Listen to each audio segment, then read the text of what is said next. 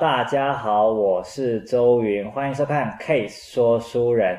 我们今天请到的是台大生命科学系的丁兆棣老师啊，要来跟我们今天聊的这一本书，中文名字叫做《果蝇基因怪老头》。那它的副标题比较清楚一点，叫做《生物行为起源的探寻》。那老师，虽然我知道刚刚跟你聊，你说你不太喜欢它中文的这个翻译，不过这个我们待会再讲一下。呃，我注意到说这一本书，我刚刚翻了一下，它中文翻译出来的时候已经是二零零六年。那原文刚好我们今天老师你有带来，它还是一九九九年，所以离今年刚好也刚好二十年呢。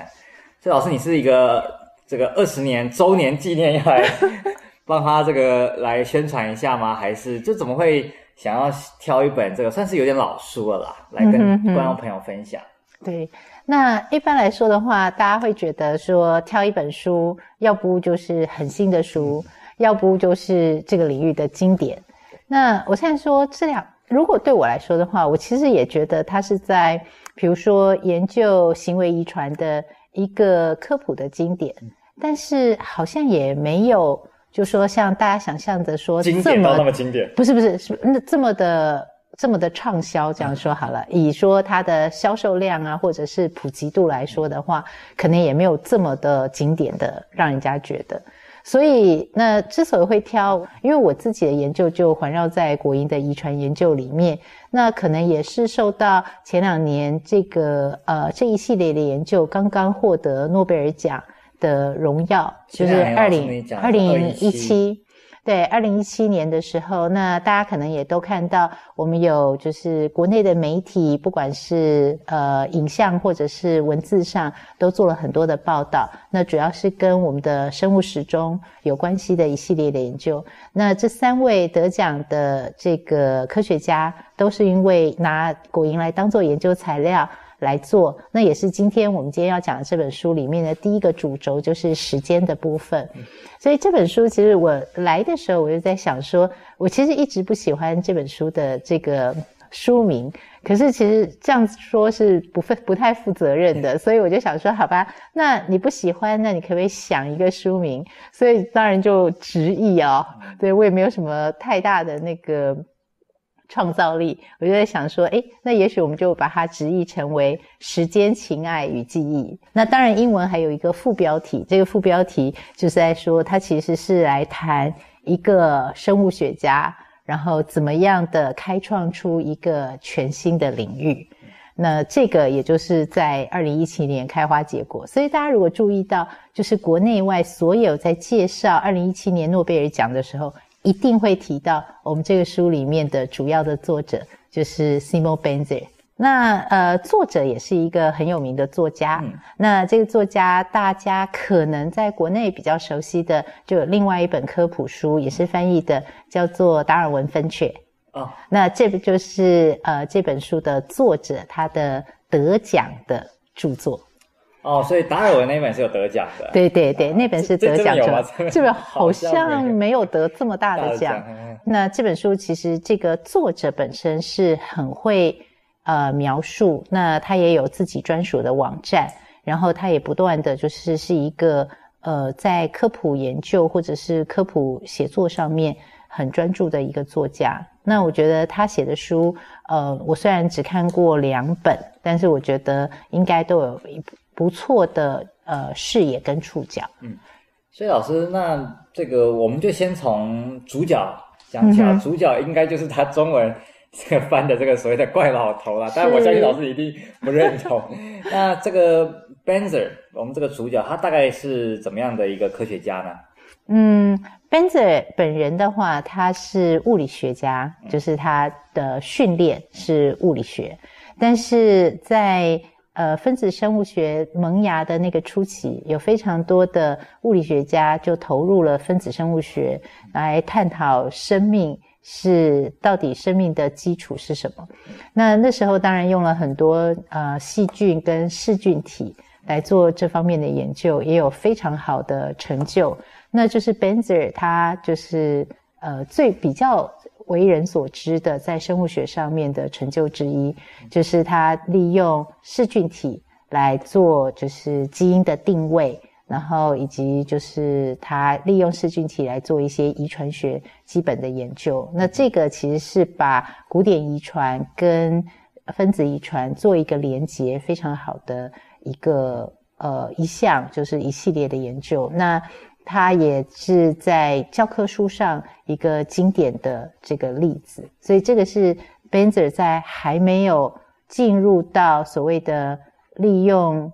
遗传学来研究行为这个大领域，或者是说还没有开启这个大领域之前，他在生物学上的研究主要是在分子生物学。哦，所以老师，你刚刚提到说古典遗传跟分子遗传之间连接起来，嗯哼，算是他前期的一些对，就是他跟当年很多人，嗯、因为大部分人就知道说，呃，比如说。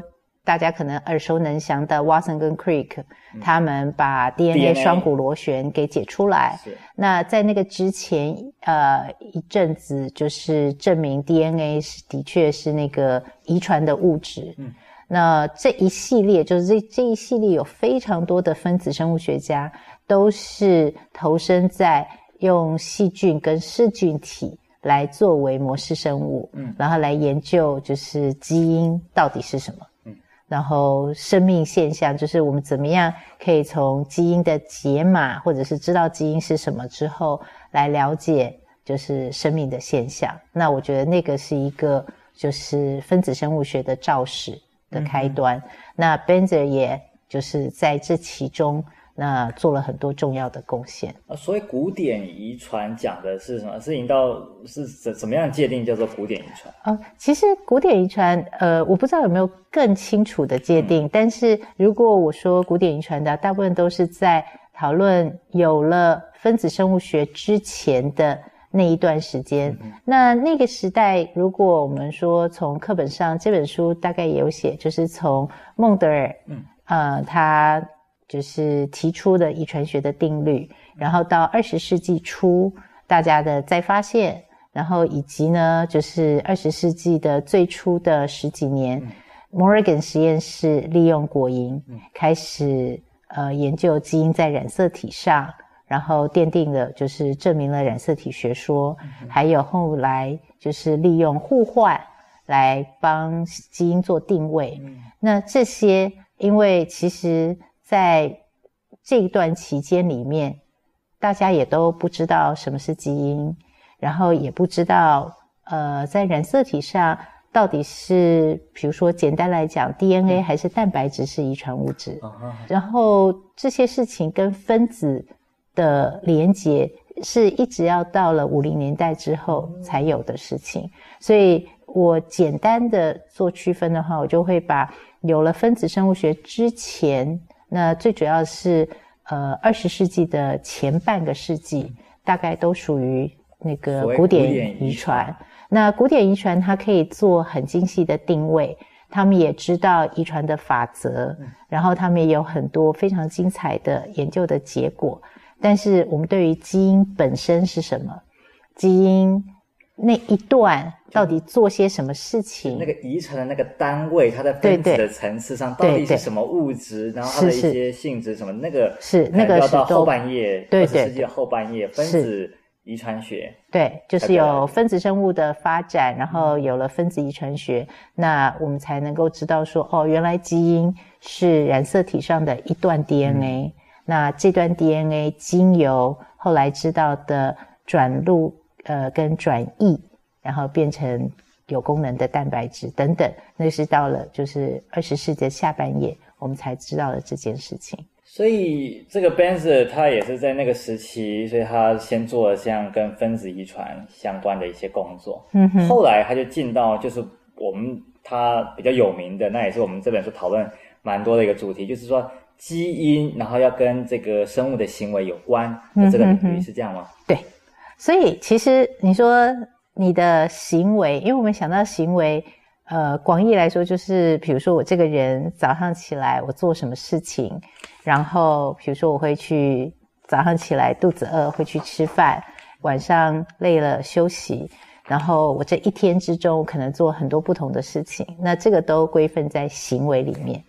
那行为在如果我们说简单的生物学课本里面，他会先开宗明义的说，这个行为有一些部分是学习而来的。是。那举个比较简单的例子的话，我们打羽球好了。嗯。那我们做任何的这些球类的运动，那我们就是在体育课的时候老师教。我如果特别有兴趣，那我去参加有教练特别的做训练，然后他有一些技巧，所以这些都是后天我们去学习而来的一些行为。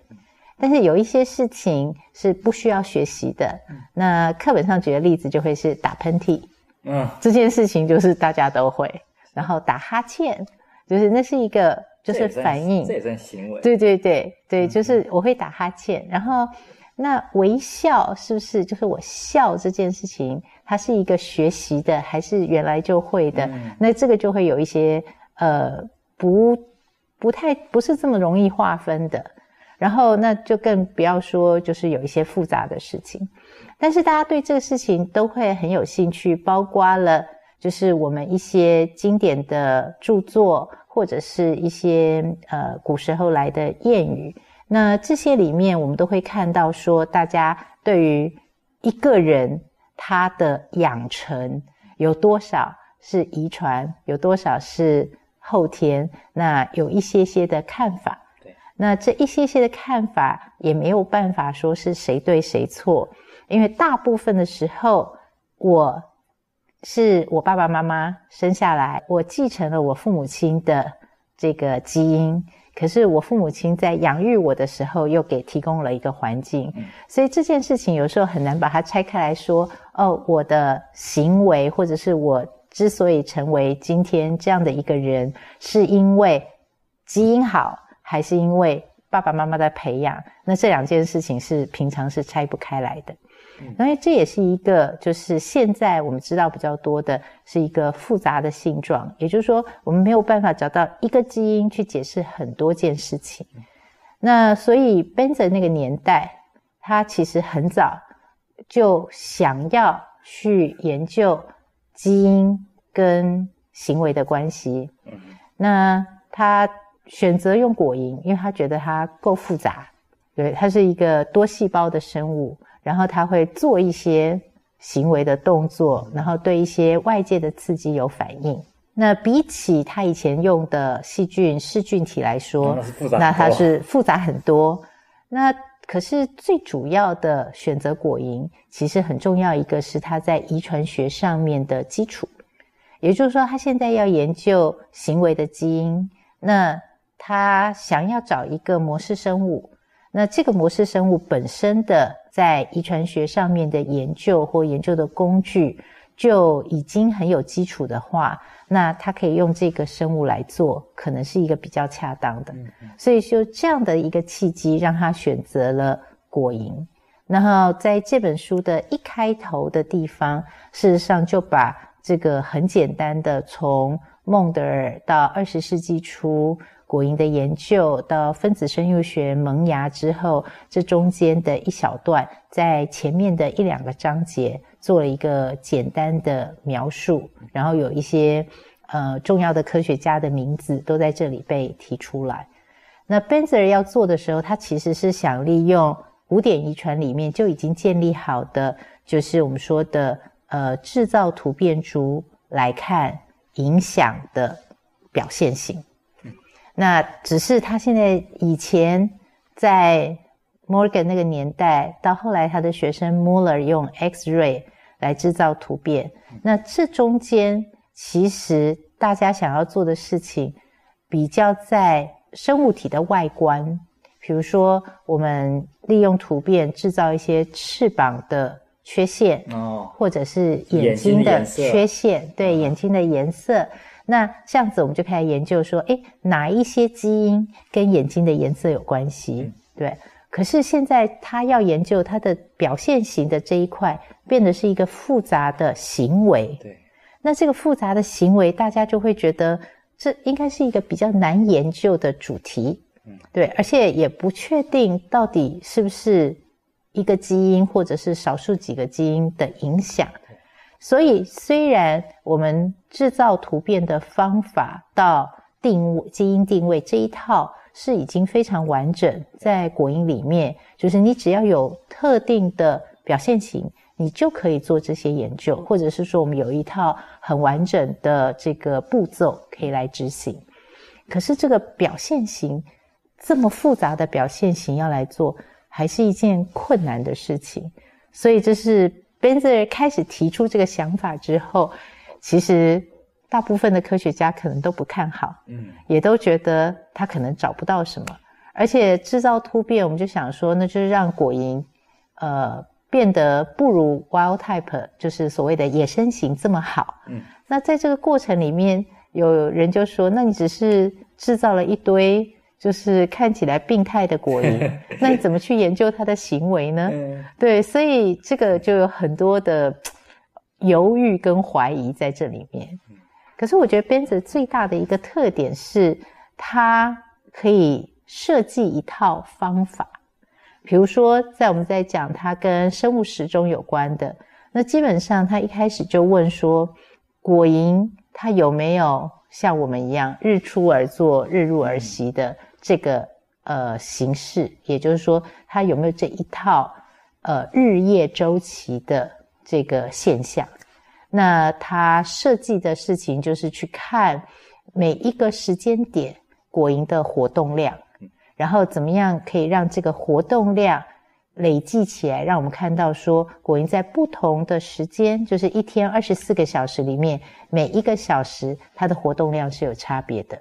哦，所以就跟我们一样，白天起来我们走来走去，然后我们做事情，然后到了晚上关灯睡觉。那当然，果蝇不会关灯，所以他设计了一个，就是让它在日有日夜周期的环境底下，那它可以看到这个周期的形式，而且全部暗的情况底下，就是把灯全关了之后，果蝇这个日周性，就是有活动期跟比较不活动期的这个分野，还是很清楚的。那哎，他研究这个果蝇的这个，算是他这个算什么生物时钟吗？是。那他他的生物时钟，他有看出说他是怎么样去被调控吗？是跟外面的光照是应该是有直接关系吗？还是我们会受到光照的影响？那我们讲一下他最早的这个研究好了。嗯、他最早的这个研究呢，就是他在果蝇里面制造突变，对然后制造突变之后，他就看说在果蝇里面。突变株是不是就没有？就是这个呃所谓的日夜周期就会被打乱，或者是没有？那他的目标是这个，所以他就设计了一个就是能够测量这个行为的一个仪器，一个小的小仪器。我们现在讲的仪器都不是那个大的像显微镜那样，都是一个很小的，他用一些试管。然后或者用一些光度分度计就可以直接来测果蝇的活动。那它可以去看说，那果蝇它突变的会跟这个原来野生型的不同。因为我有看到它前面它就在讲说，它那个什么用在那个把果蝇放在那个试管里面，然后飞来飞去弄来弄去。那个 那个是不是在研究它的那个趋光性？对对，对，它主要就是它。做了一个，我都说是果蝇的试管的套管，嗯、那它其实是上边，我应该把它带过来，它上下两排，啊、然后现在老师你还也在用类似的、这个？对，我们还有实验室在用，是可以拿过来展示的，嗯、是真的还有在用，是真的还有在用，嗯、对对对。那那个其实就是他去看，如果我们把果蝇就是敲击，让它在这个管子的底部，嗯、你从上面有光源，那果蝇就会往上。那这个就是一个是看它的趋光性，就是那如果它对光线没有 respond，就是没有反应的果蝇，可能就不会有这个现象。嗯、那可是现在比较多拿来是测它的爬行的速度，可能果蝇因为。遗传组成的不一样，它可能在爬行的速度上有一些变异。嗯嗯，那这两种也都有，所以这个的一开始他在讲过那个 Benzer 他在设计这个实验的时候，他其实就是用试管跟手边简单的一些材料，然后去设计一些来测试行为的装置。那所以到它这个生物时钟，这个要测试它一些活动量的时候，其实也是类似这样子的仪器吗？还是？呃，对，所以在现在我们在测它，其实当初也是就是从它的构想的原型来做的。那呃，它是先设计了一个，也是一个窄型的试管，然后在这试管里面呢，有一个红外线的这个就是光源。然后，当果蝇走过去的时候呢，这个光源会被遮蔽，所以那这个光源被遮蔽的这件事情就可以被记录下来，是一个讯号，所以这就会变成果蝇它每天的活动的一个讯号。哦、那现在这样子的机器已经就是呃商品化，所以我们是可以在这个市面上买到就是这样子的一个仪器，然后这个仪器一次就可以测。呃，很多支的果蝇同时去做测试，那这样子的话，你就可以测每一批果蝇，那每那它每一根管子里面只放一只，所以你测的都是单只果蝇的这个活动量的测计。哦，所以那个算是，这算是应该算是 Benzer 他的一个是，是，所以他的每一个、嗯、它的每一个研究，其实他都是去设计一个小型的装置。那这个小型的装置可以能够把呃所谓的行为做量化，复杂的行为做量化，结果去可以去测量。对对对，那我觉得这个其实是它怎么样可以把复杂行为去把它变成一个可以研究、可以实验。对。对那个是一个比较具体的做法，哈，所以他在这里制造突变株这个部分的话，是跟大部分做果蝇的研究一样，制造突变之后，他就来检测，在他制造突变的这一群呃果蝇里面，它是不是有相同或不同的这个行为的表现，然后再做基因定位。那比较有趣的是，他的第一个研究，他第一个研究就是想要看果蝇的日周性嘛。对。然后，那这个日周性的改变，他找到了三个不同的突变株。嗯哼。然后这三个不同的突变株都是同一个基因的不同的这个版本。嗯哼。哎，那这件事情其实就很有趣。然后，所以他很快的就用这几个品系。把这个基因呃找到它的位置，而且知道它就是的确影响日周性，因为它的三个不同的突变的版本，一个呢是让果蝇的生理时钟变短，然后一个呢是果蝇的生理时钟变长，然后一个呢是没有任何的周期性，所以它就是乱七八糟的。就是它不会跟随这个日夜，它就自己有点随机的想动就动。对，那我我刚刚应该先介绍一下，就是我们的这个生理时钟。呃，每天早上起床，那大部分人就是哎，我要定闹钟。是。对，今天早上上学，所以我要定闹钟去学校。那也可以睡到自然醒。我们大部分人星期六、星期天都睡到自然醒。老师，你是吗？我是。OK。对，然后那其实每个人自然醒的时间会不太一样。对，可是我的话大概也就是可能八点九点，就是比我比我礼拜比我礼拜一到礼拜五自然多睡两个小时，我都这样说。嗯、对，那就是它是一个，就是你每天这样子生活在固定的光周期底下，嗯、你大概就会是这样。那果蝇也差不多。嗯、可是如果你把一个生物像果蝇这样子关在全黑暗的状态，没有光线，那它也会有一个。就是我们叫做说内在的生理时钟，内建的一种周期。对对对，所以那个内建的周期也会是有一个固定的活动跟不活动期，然后那个内建的周期呢，不会刚好二十四个小时，有的比二十四个小时多一点点，有的是比二十四个小时少一点点，所以这件事情是。很多生物都测试过的。那如果它有一个内建的周期，那就是说，即使没有光照的环境，它也会按照它这样子的周期，呃，它所谓的白天它就高活动量，它所谓的晚上的低活动量。对，如果是日日行性的生物的话。啊哈、uh-huh, 那它这个内建的周期，如果在变到有光的环境的话，它会互相影响吗？会啊，我们坐飞机到那个。跨越大洋，嗯，去开会。那每个人都会很痛苦，不管是从西方飞到东方，还是从东方飞到西方，我们都要所谓克服的时差。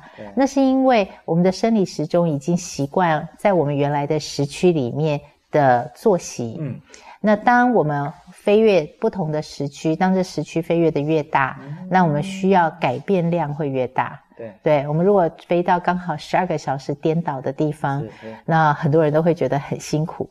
可是我们都说，那个如果飞到一个新的地方，要克服时差，最好的方法就是第一天出去晒太阳。哎，我真的都这样啊。对。可是很多人好像不太晓得这件事。哦，真的吗？哦，所以第一天呢，到的时候呢，就出去晒太阳。嗯、对，让光线就是，告诉你，对，这是白天。对，所以就是你靠着外界的刺激，那个生生物时钟是可以调整的。嗯，那有些人调整的快，有些人调整的慢。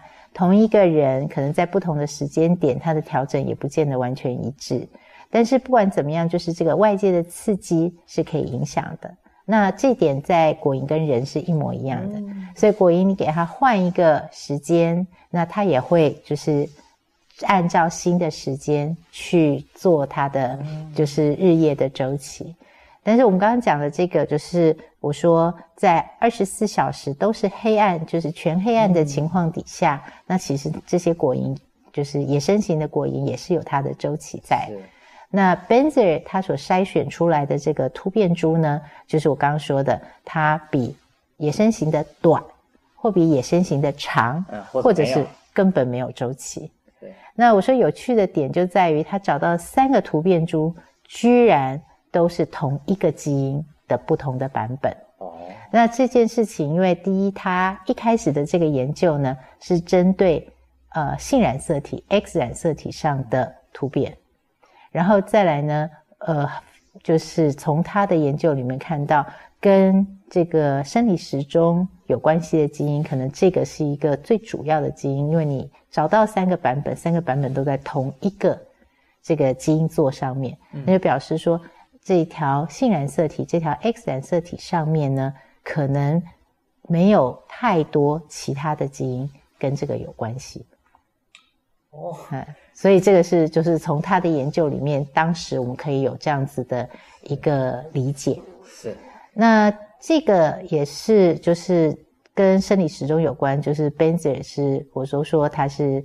开山始祖是对。那今天我们看到的三位得奖者，对，就是跟那个二零一七年的那个，那他的关系是，好好。那二零一七年的这个奖颁位颁给了三位这个科学家，那其中就是一位 Jeff Hall，嗯，那这位科学家呢，其实是就是在呃这本书的最后面有提到。应该算是中后方就有提到他，嗯、那他是 Benzer 的学生，嗯、然后他呢就是研究我们刚刚讲的这个性染色体连锁的这个基因，叫做周期啊、英文就是 period。嗯，那这个周期这个基因呢，是 Jeff Hall 呢他在 Benzer 实验室里面一开始的研究，然后这个基因很有趣，那这个基因也连接到了第二个主题情爱。那这个 love 这件事情，就是他们发现，在这个 period 的 mutant 跟这个野生型之间呢，除了在生理时钟上面的差异之外，它还影响到了果蝇的振翅的频率。雌雄果蝇他们在进行交配行为的时候，他们有一些固定的仪式。Uh huh. 所以雄果蝇会很有礼貌的，有点像对看的，然后让彼此认识。Uh huh.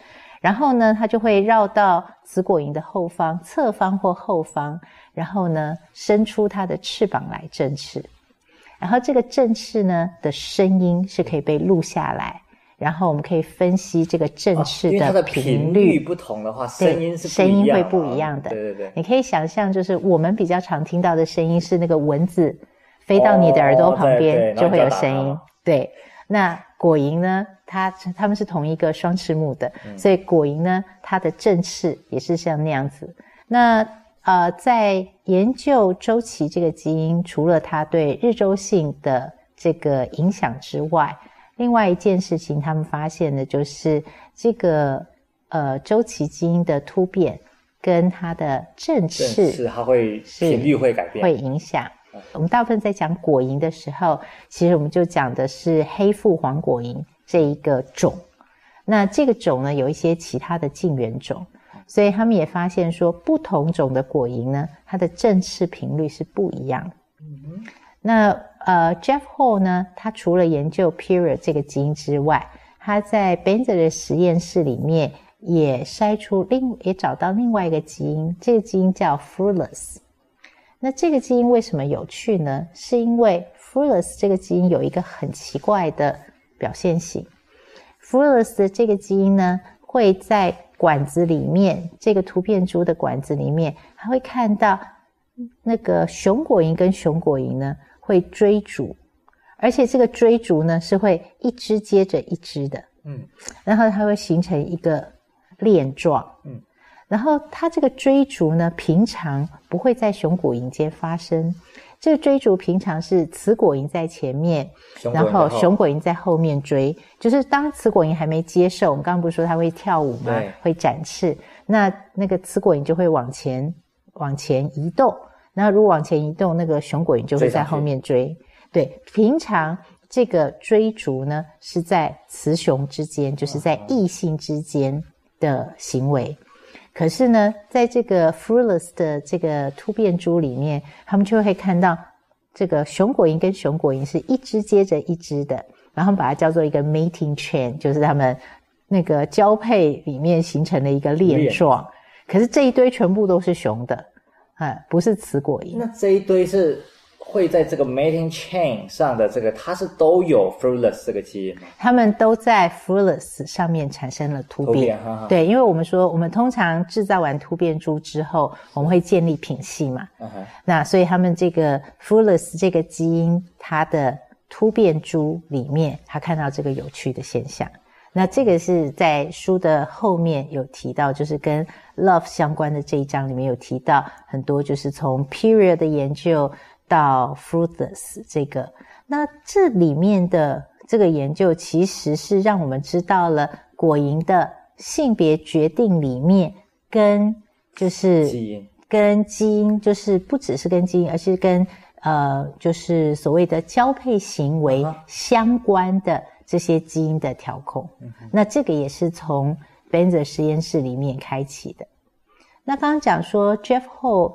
他做的实验，其实重点是他跟那个呃他的同事，也是我们诺贝尔奖得主之一。那他们两个是一个合作的关系，就是一个是一个国营遗传学家，嗯、然后对这个就是从生理时钟的研究，研究到果蝇的这个交配行为控制的基因。那另外一个呢是纯粹的分子生物学家。那他们两个。同一个时间到学校去任职，都是新老师。然后他们两个除了是新老师之外，他们还有共同的兴趣，会一起坐在球场看球，然后会一起去就是运动之后，然后他们会一起聊天。然后聊天的主题当然就会跟自己的研究啊什么有关系。是。那在这个这个契机底下，他们就决定要把呃像。在 Benzer 实验室里面找到的这些基因，除了定位之外，我们应该把它的 DNA 给就是能够选择出来。那选择出来之后，我们就会知道周期这个基因它是一个怎么样子的蛋白质。然后，而且我们还可能可以去研究它，比如说我们刚刚讲不同种之间它振翅的频率不同。那是在这个基因的层次有什么样的改变造成的这个现象？嗯、所以他们是第一个把这个跟生理时钟有关系的基因从果蝇上面分离出来，而且把基因定序，然后知道它是制造什么样的蛋白。所以这个是就是说在众多的研究里面开展的一个开始。第三位。这个作者就是 Michael Young，那他呢也是研究生理时钟，那生理时钟其实很复杂，它不是只有一个基因就可以控制。光是在这个我们说的我们内在的生理时钟的这些分子机制里面，就需要好多个基因。那 Michael Young 是另外一位科学家，把其中另外一个基因给找到，那个基因叫做 Timeless。我现在忘记，我刚刚看了一下中文，我现在忘记。中文翻成什么？好像翻得还可还不错。那个就是它是没有时间的这个意思。那基本上它是另外一个基因。然后这个周期或者说 period 跟 timeless 这两个基因，它们有互相结合跟拮抗的一些关系。那这个部分呢，是因为他们把基因找到。而且研究在分子的层次，它们的调控是怎么的一回事，然后来解释了我们说的内在的这个生理时钟这件事情。所以其实刚刚讲到这个二零一七年这个诺贝尔奖的这个研这相关的这个跟生物时钟有关的这个研究，其实真的完全就是顺着这个 Benzer 当初做这种。呃，基因控制行为的这个研究的脉络完全是顺下来的。是的，所以呢，老师，那这个因为在 Benzer 当年基因会控制行为的这个主题哦，或者说这样的问题，好像是是有点争议嘛，哦，那如果以现在的观点来讲，应该大家都比较接受了吗？嗯，看你要讲的是什么样子的行为，嗯、因为行为呃，就是我们刚刚说行为其实是一个。很复杂的一群表现型。那在这里，我觉得 Benzer 他比较，嗯、呃，可能是说，我觉得他比较有想法，或者是比较大家会说比较聪明的一件事情，是他把这个复杂的行为，他先找到一些呃测量的方法，对，然后他做了一些简单的观察之后，那他才去确认。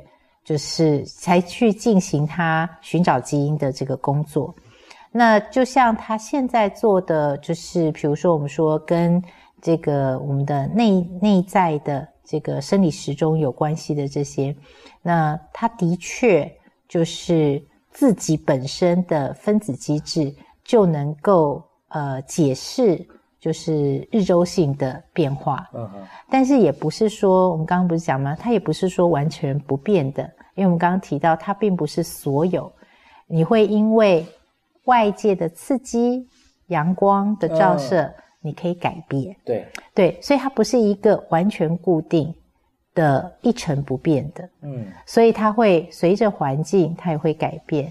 它温度的变化也会让它有些微的改变。所以这些都是环境跟基因交互作用的结果。嗯，那我们刚刚讲的说，哎，这个基因决定了这件事情，其实是因为我们把环境的变因都控制，在固定的情况底下，我们可以去看这个变化。所以这个是我觉得是这一系列。那这个还算是我觉得可能是，呃，基因影响的层面稍微比较重的一些。那如果说有一些行为，它其实有很多是环境的刺激。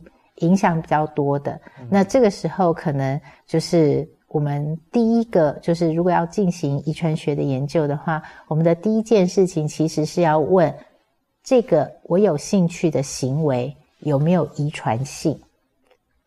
哦，因为可能你问的这个行为，它本身就没有遗传性这件事，是它完全是一个怎么样后天学习，学习或者是说它的环境跟后天所有的这些事情加起来，比它的基因要重要的太多。老师，那这种行为可以举个例子吗？哎，其实我知道的并不多耶，对我做的不多，就是大部分都是跟遗传有关。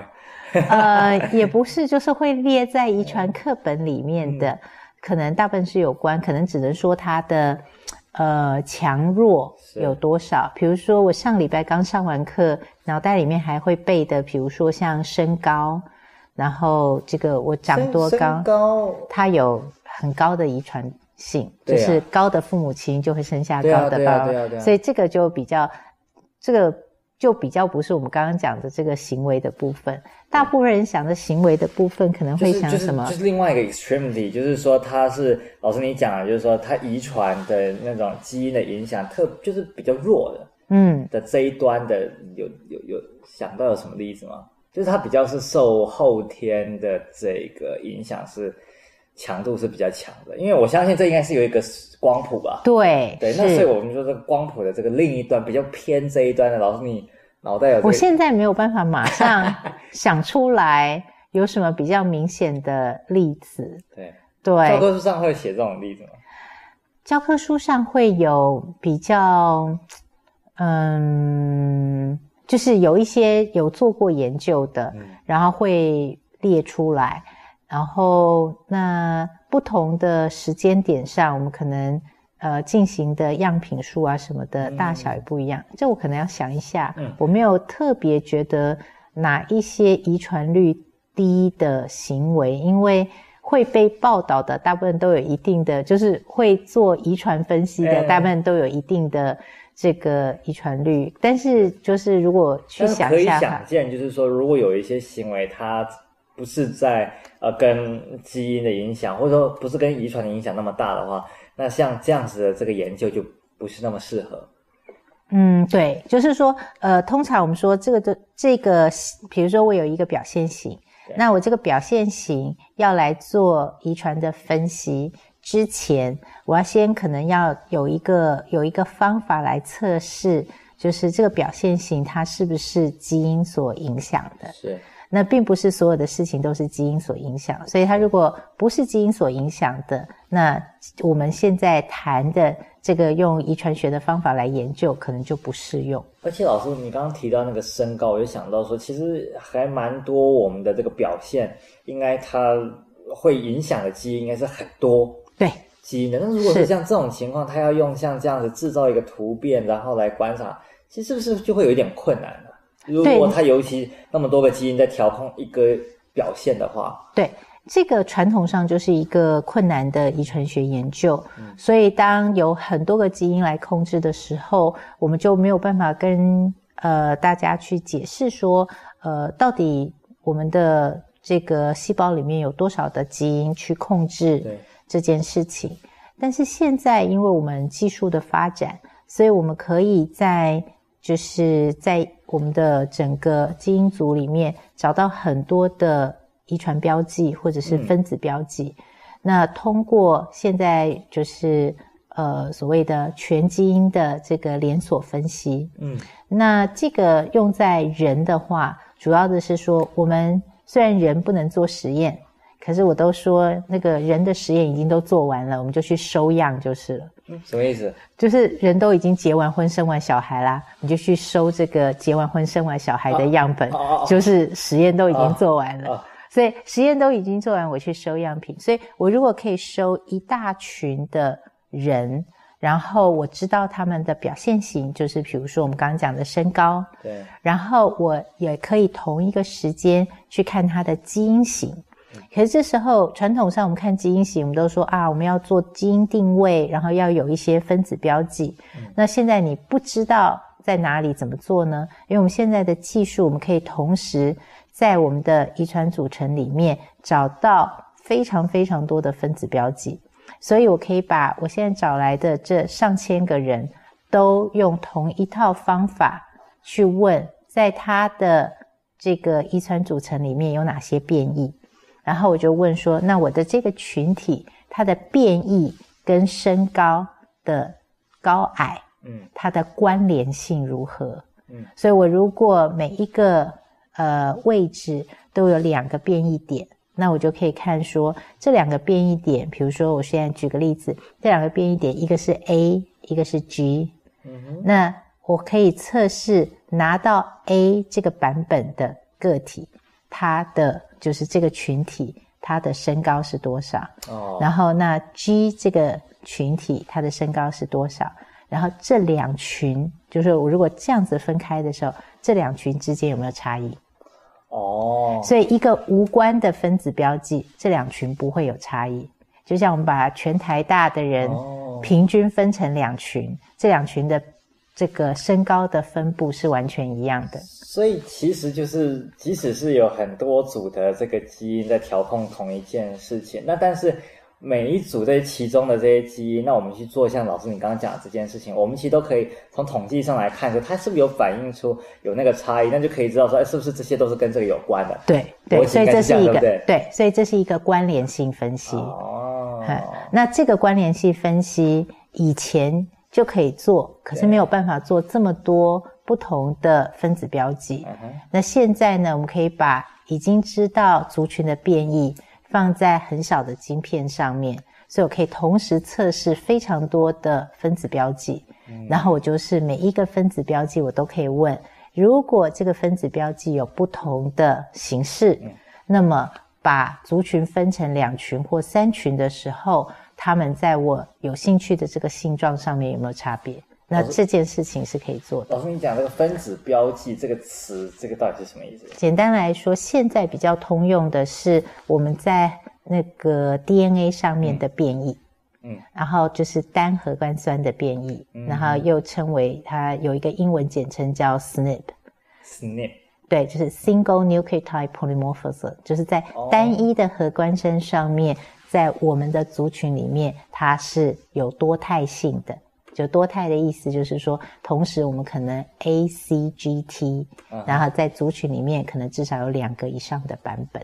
啊哈，这个所以那个那个那个叫做分子标记。呃，我就简称它分子标记。当然可以不是这种的，它可以是。呃，可能有，比如说 DNA 的缺失，uh. 也可以是一个标记。Uh. 那这种标记可以是很多。那但是现在就是那个，呃，就是我刚刚说的单一核苷酸多肽的这种标记，是就是在整个人类基因组上面被找到了很多，然后也被设计成为晶片来做大规模的，uh. 我们说的这个 genotyping，就是基因定型这样子。好，老师，那我们刚刚已经有提到这个 time，然后 love，我们刚刚也都聊到。那这本书最后的一个主题 memory，我们是不是我们也可以来讲一下呢？好啊，那我想在记忆的地方，那通常我就说，呃，果蝇的学习与记忆，那这个也是在 Benzer 实验室开展开来的。那就像前面的研究一样，他设计了一个小的这个测试的装置。那这个测试的装置呢，其实是先在一个试管里面做训练，就是有点说我们在教果蝇去辨认不同的气味。那可是我们怎么知道果蝇它会学习到？所以它就是利用巴甫洛夫的这个呃实验的模式，它把果蝇的学习跟惩罚摆在一起，它有一个电极哦。哈，就是那它什么意思呢？其实本来果蝇应该对这些气味是没有偏好的，嗯，可是呢，它把气味跟电极两个就是做连接，所以当果蝇闻到气味到的这个试管里面，它就会接受到电极。那那个电极的不舒服会让，就是希望会让果蝇记得，嗯。那所以，如果果蝇会学到，而且把它记起来，我们事后在做测试的时候，那果蝇就会避免原先跟电极有关的这个气味，而到另外一个试管去。那这个就是它设计的一个装置。那这个装置本身呢，它就是想要知道果蝇会不会学。那它学了之后，它会不会记得？记得它能记多久？嗯。那这就是第三个主题，那个 memory 的部分。那这个部分呢，其实可能国内有一些观众，如果对国内的这个研究有兴趣的话，一定都知道清华大学生命科学院的江安世老师。那江老师基本上呢，现在在这个领域做得非常的好，而且他们除了就是利用原先 Benzer 他们所就是设计出来的。这个装置去测试果蝇的学习跟记忆行为之外呢，他们其实最大的一个贡献也是在看在脑里面到底有哪些神经是跟这个有关系的。然后他们想要最大的目标是能够在果蝇的大脑里面把跟学习与记忆相关的这些神经细胞的网路能够重建出来。所以他们就是做了非常多关于脑神经网络的研究，然后也测试了非常多跟学习与记忆有关的基因，分别在脑的哪一些细胞里面表现，然后怎么样的把这些，就是说记忆的这个讯息能够储存在脑里面，那是用怎么样的一个方式？而且在一系列的研究里面，国内外一系列的研究里面，他们把记忆。分成短期、中期跟长期的记忆等等，所以这个都是从 Benzer 的实验室开始做。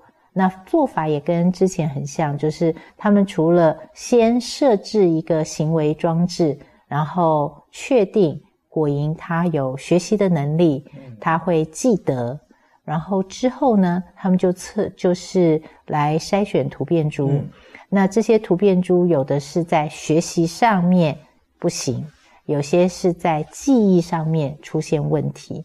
那这样子就可以抽丝剥茧的去把跟果蝇学习记忆相关的这些基因能够找出来之外，还能够了解说这些基因在大脑里面或者在这个神经网络里面扮演什么样子的角色。那所以这个也是就是在 Benzer 的比较晚期的时候里面很重要的一个研究的支系，然后也有很多全世界的这个学者都在这方面有一些贡献。那很高兴我们台湾国内也有清华大学的老师在这方面能够就是做了非常好的贡献，而且他的研究是全世界都了解，而且全世界都知道，那个他们的影像技术是世界独步的。嗯，那老师，那这个 Benzer 他整个研究生涯，他最后，他中间这样转到了这个做这个基因跟行为关联的，他。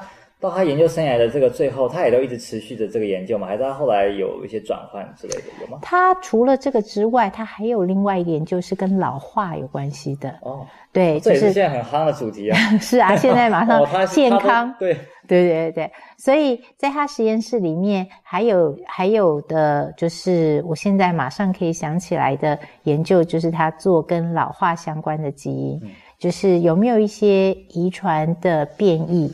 让果蝇它的寿命比较短，或者是寿命比较长。那这个不止现在不只是在果蝇上面做研究，大家也在比如说线虫还有其他的模式生物上面做。嗯、那这也跟就是我们自身很有关系嘛。对对，大家都想要就是活的时间比较久，然后而且还活得比较健康。对，所以怎么样可以就是能够生命就是寿命可以延长。嗯而且就是生活的品质可以保持一定，所以这是我想全世界共同的，就是健康上面的问题。嗯、那在高龄化社会的现在，我想这个主题也是非常的重要。嗯、对，那 Benzer 他们实验室就是也找到在果蝇里面找到一些基因，它是跟就是寿命，就是果蝇活多久有关的遗传变异。嗯、那这一系列研究也都还在继续的，就是。呃，进行当中，嗯、所以再是利用果蝇或者是其他的模式来研究，就是老化的这个问题，也是一个就是在至少现在您刚刚说的很重要的一个课题。嗯、是，好，那我们这个节目这个时间可能也快要差不多了哦。那老师最后有没有什么想要跟观众朋友再说的？或者老师你还想到说，哎，书里面还有很多，还有哪个地方很有趣？然后刚刚漏了讲啊，或者什么？最后。那你有什么想要再补充的？嗯，我之所以选这本书，是因为我一直很喜欢这本书的主角，呃，Simon Benzer 教授他的研究。然后，那我觉得他的整个研究的生涯非常的灿烂，然后他在每一个领域都能够有很重要的贡献。所以我记得那个二零一七年那个诺贝尔奖。公布的那一天，就是我看到得奖者的时候，我心里面的第一个想法就是说啊，Benzer 如果他，因为他几年前过世了嘛，所以我就说，哎，如果他还在的话，一定会非常的开心，因为这个研究的主题是他在这么早之前然后利用果蝇这个微不足道的生物，然后所建立起来的。对，所以我觉得这件事就那天，那果然就是很多人就是在这个领域的，大家也都知道，因为这个研究如果没有 Benzer，可能我们不会进展的这么快。因为我刚刚漏讲的一件事情，就是我们刚刚讲的，不管是周期基因，或者是就是那个 period，或者是后来讲的这个 timeless，它没有时间概念的这样子的一个突变，那这些。呃，基因在我们的身上，就是在人的基因组里面，也都有同源的基因。所以有几个是生理时钟里面重要的这些分子的机制，其实是从果蝇到人，它都是同源的。那也就是为什么利用果蝇这样子，我说不起眼的小生物能做的这些研究。可以让我们去更了解呃其他生物的一些，比如说日周性的这些呃活动，那它们都是有共通性，而且可以在分子机制上面也都是可以互相印证的。所以这个我想不只是果蝇，包括小鼠上的研究都是一样的。所以这个其实是我想利用模式生物来做研究里面。那我想说，带给就是现今的生物学里面很大的一个进展的其中一小部分。嗯嗯哼，好，那老师，我们今天的节目就录到这边。那各位观众朋友，有机会再见，拜拜，拜拜。